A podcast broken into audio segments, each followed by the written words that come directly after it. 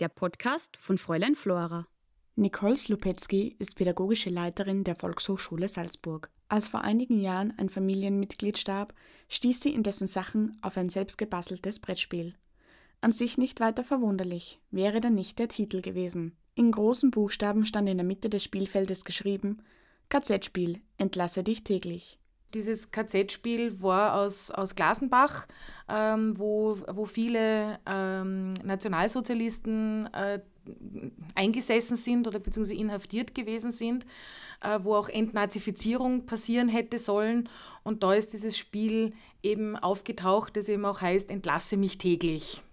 Und es wurde ähm, gezeichnet in einer Form wie, wie so quasi äh, Mensch, ärgere dich nicht oder eigentlich wie, wie Monopoly in diese Richtung. Entstanden ist das Spiel also nicht, wie man zuerst vermuten könnte, in einem Konzentrationslager, sondern im Lager Glasenbach. Dort wurden 1945 von den US-Besatzungstruppen Personen festgehalten, denen Kriegsverbrechen oder eine besonders enge Beziehung zum Naziregime vorgeworfen wurde. Und da wurde dieses Alltagsleben, das damals äh, in diesem Lager gewesen ist, aufgezeichnet. Was man aber sehr stark auch sieht, ist, dass die Ideologie, die dahinter steckt, einfach äh, noch vorhanden gewesen ist. Ja. Das, zwar das Ziel war, dass man dort entnazifiziert wird, manche auch äh, dann zu Gerichtsverfahren äh, gebracht worden sind, verurteilt worden sind. Aber bei diesem Spiel sieht man einfach auch trotzdem diese, teilweise diese Abwertung anderen Menschen gegenüber oder auch die Überheblichkeit. Äh, aber es ist wirklich sehr detailliert gezeichnet und zeigt einfach auch diesen, diesen Zeitgeist, den es damals auch gegeben hat. Und dass es sehr schwer war, diese Ideologie eigentlich aus den, aus den Köpfen der Menschen wieder herauszubringen. Was gab es für die inhaftierten Nazis bei diesem Spiel zu gewinnen? Ich glaube, dass es gar nicht so sehr darum gegangen ist, etwas zu gewinnen. Es war äh, sicherlich eher ein Zeitvertreib und tatsächlich ein sich lustig machen über die momentane Situation. Und ähm, was es auch widerspiegelt, ist, dass es äh, sehr oft im Nachhinein ja auch kommuniziert worden ist. Es ist so eine Täter-Opfer-Umkehr, weil allein, dass es heißt KZ-Spiel, äh, weist ja darauf hin oder hat den Vergleich zu den Konzentrationslagern während, während des Nationalsozialismus. Das heißt, sie stellen sich eigentlich auf dieselbe Ebene, wie ähm, das zum Beispiel dann Juden oder andere Inhaftierte bzw. Häftlinge und Verfolgte äh, in den KZs äh, gewesen sind. Und da, glaube ich, ist es eher darum gegangen, äh, dieses, dieses herrschaftliche Denken, das überhebliche Denken weiter zu behalten und, und, ähm, und das der, der sekundäre Gewinn eigentlich gewesen ist.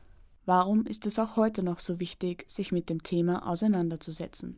Ich glaube, es ist aus mehrerlei Hinsicht wichtig, sich mit dem Thema zu beschäftigen. Ähm, man merkt, dass Krieg Verfolgung wirklich Generationen prägen. Äh, die Generation danach hat wirtschaftlich schauen müssen, dass sie es aufbauen konnten, dass man wieder wirklich physisch überleben konnte. Die psychische Aufarbeitung ist dadurch teilweise nicht erfolgt. Und ähm, im Endeffekt hat man in, in, in Österreich oder generell, glaube ich, sind, ist bei so traumatischen Dingen, wo es auch um wirklich Täterschaft geht, gibt es eben zwei Wege. Das eine ist, offen damit zu kommunizieren und Schuld auf sich zu nehmen und auch wirklich zu sagen, ja, das haben wir getan, oder zu verschweigen. Und viele haben diesen Weg gewählt, weil es auch ein Selbstschutz war, aber auch ein sich damit auseinandersetzen, dass man ja wirklich Taten gesetzt hat, die nicht in Ordnung waren. Und dadurch, dass das so dass das über, von Generation zu Generation verschwiegen worden ist, bricht eigentlich erst jetzt äh, brechen diese Themen auf. Es öffnen sich Archive, man findet Dinge eben bei den Großeltern, man findet in vielen Archiven auf einmal Dokumente, von denen man vorher nichts gewusst hat.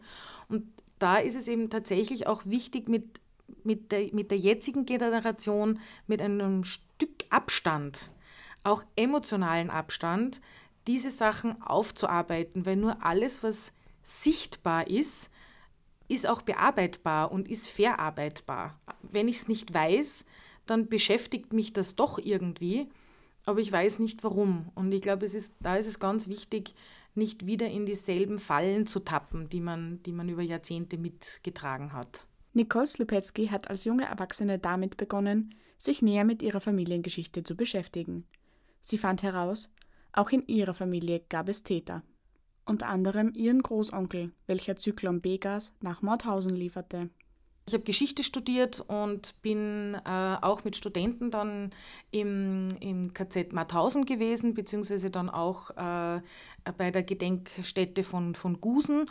Und da war eine Ausstellung, wo dann auch äh, über meinen Großonkel beschrieben gewesen ist und, und äh, über seine, seine Verurteilung. Und dann haben mir die Studenten gefragt, sind Sie mit dem verwandt? Und ich habe gesagt, ja, aber ich wusste nicht wirklich viel über diese Geschichte und habe deswegen dann begonnen, das aufzuarbeiten, weil es für mich einfach ganz wichtig war, auch zu wissen, was damals passiert ist. Warum schweigen Sie im Gegensatz zu vielen anderen Personen nicht? Das ist eine Generationenfrage.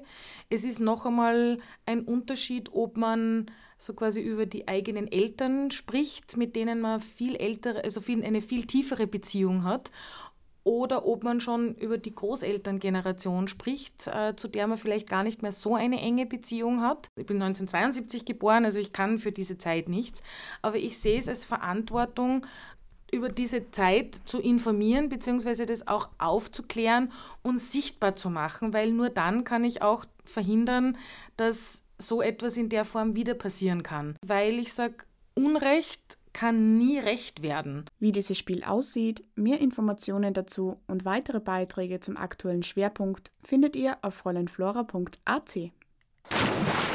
Gefährst!